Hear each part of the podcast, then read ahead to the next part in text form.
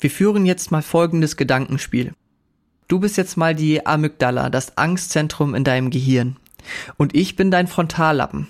Ich verarbeite Informationen und bin für das Bewusste im Menschen verantwortlich. Ich verarbeite emotionale und rationale Informationen und kann so einiges mehr. Wir beide leben eben in deinem Körper und sind gut miteinander vernetzt. Und wir haben jetzt quasi ein Gespräch, eine Interaktion. Fühle mal nach, in welchen Gefühlszustand du kommst, wenn ich dir Folgendes weiterleite, das wir von einer Freundin erzählt bekommen haben. Sie hat nämlich gesagt, hast du schon gehört, meine Mutter hatte einen Bandscheibenvorfall und die hatte jetzt total Angst, weil die hat total die Schmerzen und ihre Freundin, die hatte auch schon mal einen Bandscheibenvorfall und die musste sogar operiert werden. Sie hat mir auch erklärt, was da passiert bei so einem Bandscheibenvorfall. Da werden nämlich die Bandscheiben rausgepresst. Die fallen da so richtig raus, wenn man zu schwer hebt oder sich bückt. Total schrecklich. So, wenn du das jetzt gehört hast, wie fühlst du dich? Und vor allem, wie fühlst du dich, wenn du das nächste Mal etwas heben musst oder generell über einen Bandscheibenvorfall nachdenkst? Was denkst du jetzt über dieses Thema und was hast du vielleicht vorher darüber gedacht? Und wie würdest du jetzt als Amygdala reagieren? Du bist jetzt einmal nicht diese Person, die diesen Podcast hört, sondern die Amygdala. Diese Amygdala kann nämlich nicht logisch denken, sondern sie ist ein Teil deines Gehirns. Sie reagiert reflexartig. Also wahrscheinlich, wahrscheinlich, wenn du das jetzt gehört hast, wirst du mich erstmal warnen wollen. Ich bin ja das bewusste System und du gibst mir erstmal eine Warnung raus, wenn wir uns das nächste Mal bücken. Ich nehme dann diese Angstempfindung wahr und versuche, den Körper ganz vorsichtig zu bewegen. Ich denke, es könnte ja was passieren. Und dann, dann kriegt unser Körper auch noch Rückenschmerzen. Unser Freund der Muskel sendet uns jetzt Signale, dass die Belastung etwas zu hoch war und der Toleranzgrenze der Muskulatur zu nahe gekommen ist. Dem Muskel ist aber eigentlich nichts passiert. Ob jetzt aber der Muskel eine Verletzung hat oder nicht, können wir leider nicht differenzieren. Wir haben aber die Information, die wir von unserer Freundin bekommen haben. Du wirst mich jetzt also warnen, dass vielleicht etwas passiert ist. Wir haben ja gehört, dass das Heben zu Bandscheibenvorfällen und zu starken Schmerzen führen können. Es könnte ja ein Bandscheibenvorfall sein, was jetzt gerade auch uns passiert ist. Und oh ja, ich erinnere mich auch an dieses Gespräch. Uns geht die Geschichte wieder durch den Kopf. Und wenn wir am nächsten Morgen aufstehen und wir immer noch ein bisschen Schmerzen haben, dann wird diese Geschichte wieder durch unseren Kopf gehen. Und wieder und wieder und wieder, ob wir jetzt vielleicht diese Situation vom Heben haben oder eben die Schmerzsituation oder einfach nur ein Gespräch über die Bandscheiben. Und mit dieser Geschichte, mit diesem Wissen wirst du wahrscheinlich immer mehr Angst produzieren. Und zusammen mit dieser Angst und zusammen mit dem Wissen, was ich habe, werde ich wahrscheinlich auch noch mehr Angst aufbauen und sehr vorsichtig alles machen, weil es könnte ja etwas passiert sein. Und durch unsere gemeinsamen Einflüsse werden jetzt mehr und mehr Schmerzen produziert. Warum?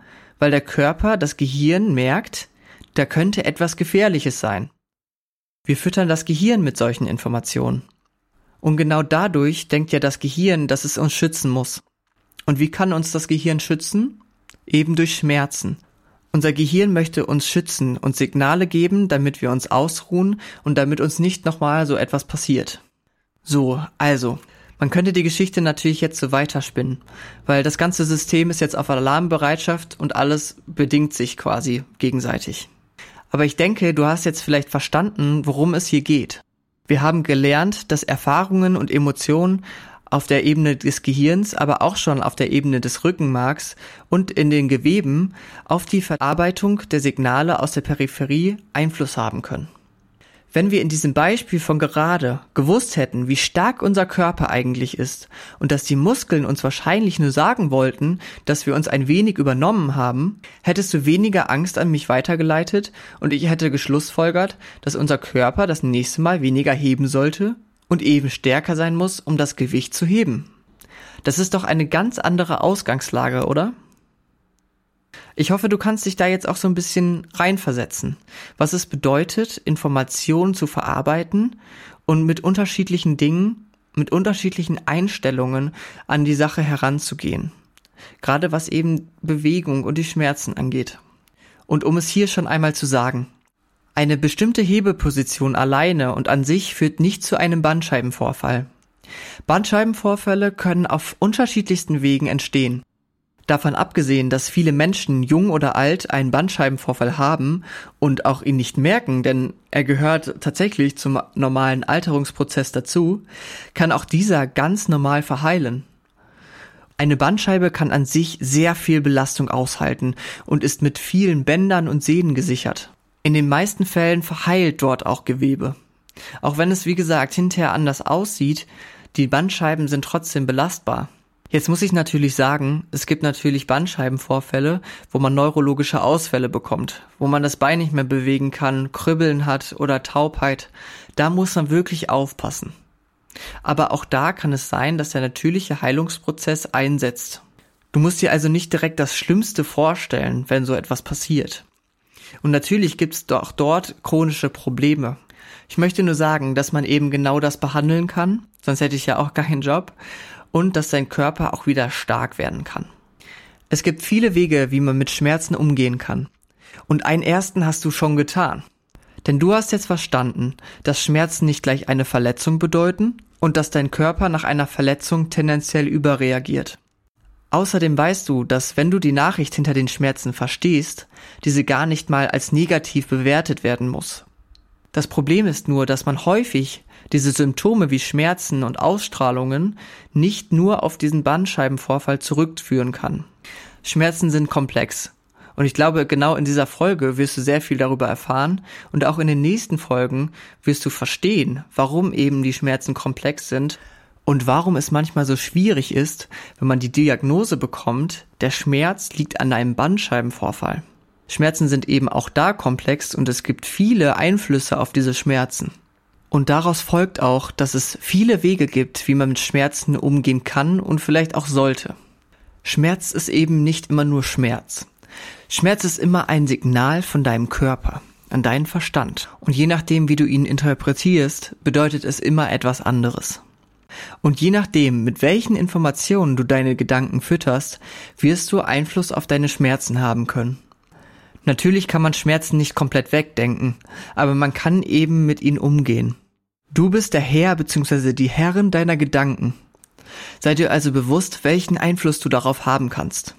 Zusammen mit deinem oder deiner Therapeutin kannst du herausfinden, welche Faktoren deinen Schmerz am meisten beeinflussen. Genau. Und gerade hier wäre zum Beispiel der erste Punkt die Angst vor der Bewegung. Gerade die Angst vor der Bewegung kann nämlich einen großen Einfluss auf deine Schmerzen haben. Wenn jemand Angst vor dem Heben hat, wird er oder sie die Bewegung nur selten durchführen. In dem Fall werden die Muskulatur und die Koordination der Bewegung nicht mehr trainiert, oder? Die Gewebe werden also weniger belastbar. Und wenn diese Person doch einmal heben muss, macht sie es unnatürlich und unter Anstrengung. Vielleicht hast auch du eine bestimmte Bewegung, vor der du Angst aufgebaut hast. Hör mal in dich hinein. Hast du vor einer bestimmten Bewegung Angst und was verbindest du vielleicht emotional mit dieser Bewegung? Häufig hat eine Angst ja auch einen Auslöser. Zum Beispiel die Situation, die zu deinen Schmerzen geführt hat. Vielleicht sind es aber auch bestimmte Tätigkeiten, Orte oder Gefühle, mit denen du die Schmerzen verknüpfst. Wenn ein Schulterblick im Auto deine Schmerzen ausgelöst hat, solltest du deine Übungen vielleicht genau hier durchführen, um neue positive Verbindungen in deinem Gehirn herzustellen. Du solltest also schauen, wo hast du Ängste vor Bewegung und was haben diese für Ursachen. Eben mit genau diesen Ängsten sollte man dann nämlich arbeiten. Nimm dir Zeit, dich mit deinen Schmerzen auseinanderzusetzen und sie zu verstehen. Aber bitte setz dich nicht den ganzen Tag damit auseinander. Irgendwann gewöhnt sich auch dein Gehirn an das Denken an ein Thema. Auch wenn du den ganzen Tag Schmerzen verspürst, solltest du dich ablenken. Etwas tun, was dir gut tut und was du gerne machst deinem Nervensystem eine Abwechslung verschaffen. Wenn du morgens nur an deine Schmerzen denken kannst, weil du immer mit ihnen aufstehst und sie dich vielleicht sogar am Schlafen gehindert haben, dann schreibe dir morgen früh doch bitte mal drei Dinge auf, für die du dankbar bist. Dann hast du nämlich schon mal drei Minuten damit verbracht, an etwas anderes zu denken und vor allem an etwas Schönes zu denken. Eben die kleinen Dinge sind es, die Großes bewirken können Visualisiere doch jetzt einmal, wie es ist, wenn du den Tag mit Schmerzen startest und dich beim Aufwachen, Duschen und Frühstücken darauf fokussierst. Du dann auch noch mit den Gedanken daran, wie sie den Morgen schon schlechter gemacht haben, in den Arbeitsalltag startest. Und stell dir jetzt vor, wie du den Alltag mit positiven Gedanken gestartet hättest. Trotz den Schmerzen. Und fühle mal nach, wie all die Schritte danach aussehen würden, wenn du dich auf andere Dinge fokussierst und die Schmerzen gedanklich nicht überhand gewinnen lässt. Das wäre auch eine Message an deinen Körper. Nämlich, dass er nicht nur der Übermittler von schlechten Nachrichten ist, man gibt ihm die Message, dass man auf ihn hört, aber jetzt sich auf andere Dinge fokussiert. Das gibt einem doch schon mal ein ganz anderes Gefühl, nur wenn man daran denkt, oder? Du kannst dir ja gerne eine gewisse Zeit am Tag nehmen oder sogar einplanen, in der du dir Gedanken über die Schmerzen machst, zur Physiotherapie gehst und etwas für dich tust. Fange in kleinen Schritten an und versuche die Kontrolle darüber zu behalten, wie lange du die Gedanken an deine Schmerzen zulässt und inwieweit du dich mit anderen Themen auseinandersetzt. Mit kleinen Gewohnheiten kannst du am besten anfangen. Hör dir doch noch einmal die Folge 2 über die Zielsetzung an. Denn schon hier hast du gelernt, dass du deine Aufmerksamkeit am besten auf das richten solltest, worauf du hinaus möchtest. Nicht ohne Grund lernst du dort, deine Ziele positiv zu definieren, sie eben nicht an den Schmerzen festzumachen, sondern an Bewegungen, die du gerne wieder tun möchtest, oder eben an dem Gefühl, das du haben wirst, wenn du deinen Alltag schmerzfrei verbringen kannst. Genauso wie dein Gehirn gelernt hat, mit bestimmten Einflüssen eine Bedrohung zu verbinden, kann es auch wieder erlernen, dass dein Körper stark ist und keiner Bedrohung mehr ausgesetzt ist. Der größte und häufig unterschätzte Therapiepfeiler ist das Training, ob es ein leichtes Ausdauertraining ist oder ein anstrengendes Krafttraining. Die meisten Leitlinien von Erkrankungen empfehlen mit zuoberst eine Form der Bewegung. Die Aufmerksamkeit wird in der Realität jedoch leider häufig auf andere Therapiemöglichkeiten gesetzt. Ich gebe dir jetzt einmal ein Beispiel, wie gut der Körper an gewisse Dinge anpassbar ist. Wenn du zum Beispiel ein T-Shirt anziehst, nimmst du es wahr. Du fühlst es, wie es über deine Haut gleitet und es richtig sitzt. Aber wenn du dann in den Tag startest, fühlst du es dann den ganzen Tag? Wohl eher nicht, oder? Irgendwann ist diese Berührung uns nicht mehr bewusst. Und genau diesen Vorgang nennt man Adaption. Die Nerven nehmen einen Reiz wahr und reagieren nach einer gewissen Zeit anders. Das Nervensystem sendet die Signale nicht mehr an dein Bewusstsein. Und zum Glück nicht. Ich meine, stell dir mal vor, wie viele Einflüsse du den ganzen Tag wahrnehmen würdest, wenn dein Körper Signale nicht filtern würde. Adaption bedeutet anpassen. Anpassung auf einen bestimmten Reiz. Dein Körper und dein Nervensystem ist sehr anpassungsfähig. So kann sich dein Nervensystem auch wieder daran anpassen, dass aus einem Gewebe oder einer Bewegung keine Gefahr mehr ausgeht. Es kann lernen, dass dein Körper wieder belastbar und stark ist. Über funktionelles Training kannst du deinem Gehirn Reize geben, die es braucht, um eine Bewegung nicht mehr als Gefahr anzusehen. Und um dir noch ein Beispiel für die Anpassung zu nennen. Anpassung hast du nach jedem Training. Dein Körper merkt, dass er einer Belastung ausgesetzt war, die über der Belastung im alltäglichen Leben liegt. Und in dem Moment, wenn du natürlich einmal Sport machst, passiert wahrscheinlich nicht viel. Dann hat der Körper gemerkt, okay, da war eine Belastung, aber ist auch gut. Wenn du dann aber regelmäßig trainierst, merkt dein Körper irgendwann, dass er sich auf diese Belastung einstellen muss. Und das macht er natürlich, indem er den Körper stärker macht, Muskeln wachsen lässt, Knorpel wachsen lässt, die Knochen stärker macht. Wenn dir eine Bewegung Schmerzen bereitet, solltest du dich langsam an sie herantasten. Es kann dir sogar helfen, die Bewegung bei jemand anderen anzuschauen oder dir ausschließlich vorzustellen.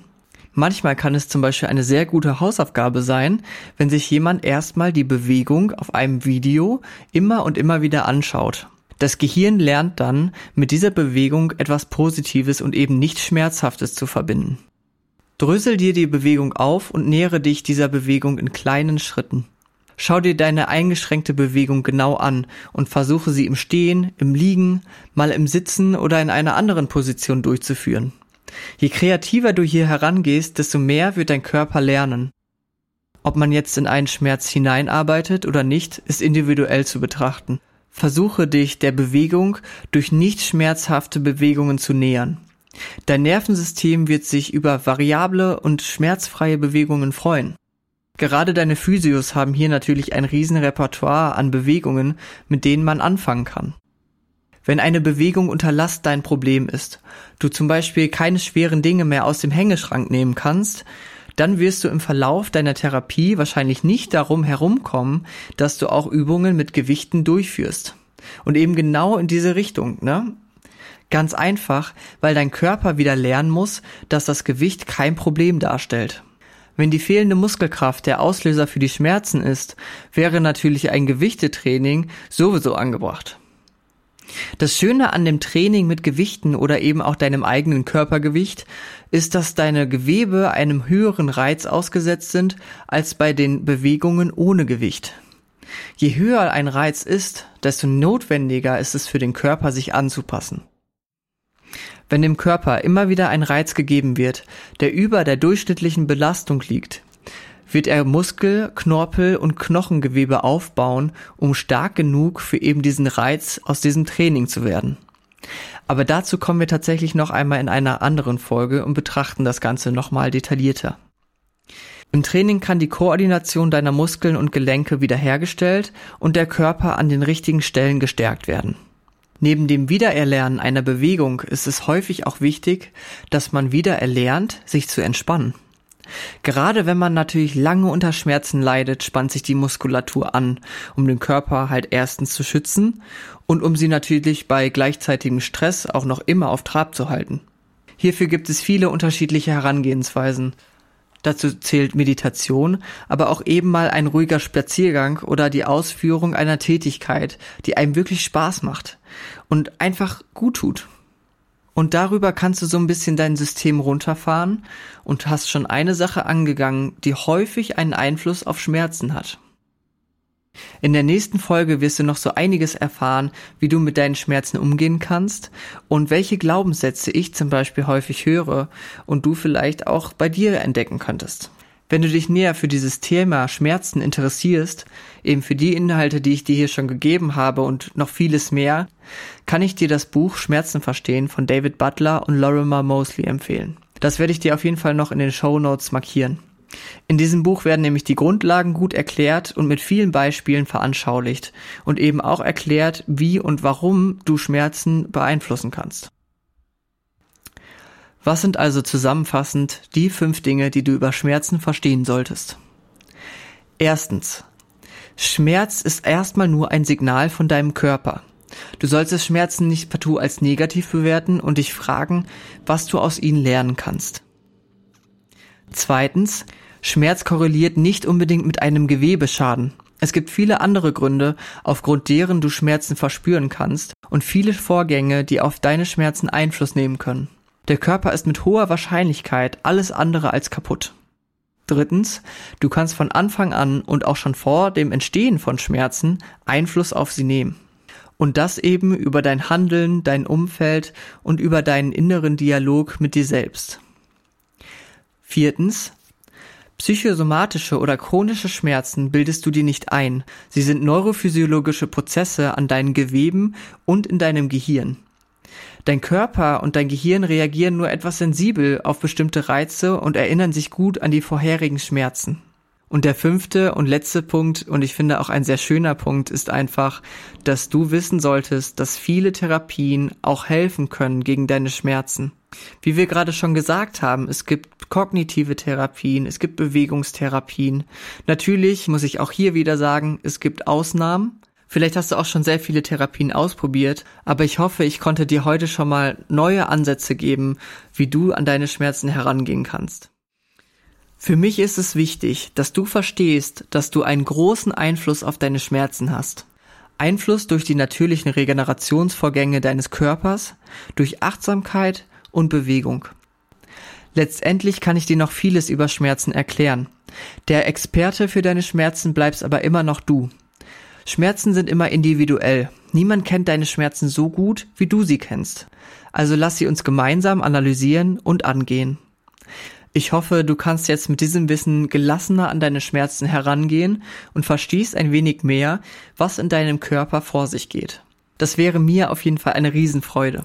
Hör dir dann unbedingt auch noch die nächste Folge an. Sie wird vor Informationen und Tipps nur so überlaufen. Hier lernst du noch einmal, welche Einflüsse es auf Schmerzen gibt und wie du am effektivsten an deine Probleme und deine Schmerzen herangehst. Mir hat es mal wieder mega viel Spaß gemacht, diese Folge zu produzieren und ich freue mich auf Rückmeldung über meine Website oder über meinen Instagram-Account des Podcasts. Die Adressen habe ich dir in dem Podcast-Text verlinkt. Du würdest mir außerdem eine Riesenfreude bereiten, wenn du deinen Freunden und deiner Familie von diesem Podcast erzählst und ihn weiterleitest. Und jetzt verabschiede ich mich aus dieser Folge. Ich hoffe, wir treffen uns in einer nächsten Folge wieder. Mit freundlichen Grüßen, dein Jonas.